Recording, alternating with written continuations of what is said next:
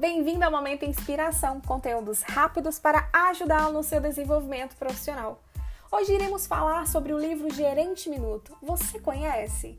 É um livro fácil e rápido de ler que mostra como você deve utilizar as três técnicas gerenciais práticas que ajudam a ser assertivo e rápido nas rotinas de gestão. Ele nos traz três pilares importantes e que eu gostaria de compartilhar com vocês nos próximos episódios do ZeloCast. Começaremos hoje pelo objetivo minuto.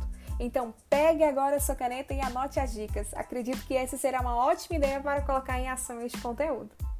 Para que o objetivo minuto funcione, você precisa, primeiro, planejar os objetivos em conjunto e os descrever de maneira clara e breve. Mostre às pessoas o que você considera um bom desempenho.